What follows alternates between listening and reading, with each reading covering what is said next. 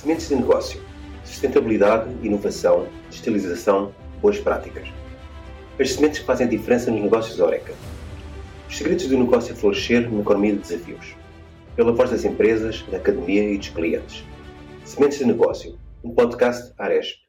A pandemia que, que, que, vivemos e que ainda vivemos, mas que foi sobretudo sentida nos últimos dois anos, influenciou de forma muito marcante o negócio da restauração. Uh, houve muitos restaurantes que no primeiro momento não sabiam exatamente o que é que poderiam fazer e como é que poderiam fazer uh, e que tiveram de adotar novas ferramentas. Acho que uma das, das, questões aqui é que adotar novas ferramentas tecnológicas nem sempre significa uh, de facto uma transição digital e uma formação digital.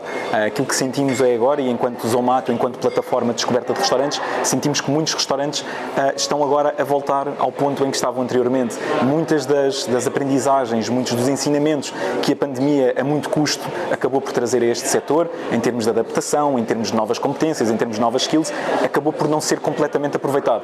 E isto é uma, é uma oportunidade agora que surge para voltar a pensar o negócio, agora que o negócio está a crescer, agora que não está unicamente dependente de uma vertical, voltou a ter as várias verticais, não só de livre, mas também uh, o próprio contacto novamente com o restaurante, é uma oportunidade para o restaurante se reinventar e pensar como é que pode tirar o melhor partido destes dois cenários. Como é que a sua estratégia digital para vendas em, em, em delivery pode adaptar-se àquilo que é a sua estratégia uh, física de vendas no restaurante. O restaurante tem de pensar realmente se faz sentido para ele ou se não faz sentido, portanto, estrategicamente é um canal que vale a pena ativar e valendo a pena ativar, tem que desenvolver todos os passos que o levam a perceber se o menu está adaptado, se tem capacidade logística em termos de cozinha, em termos de operação, em termos de entregas e tem, obviamente, agora uma oportunidade de ouro para, mesmo junto dos principais players de delivery do mercado,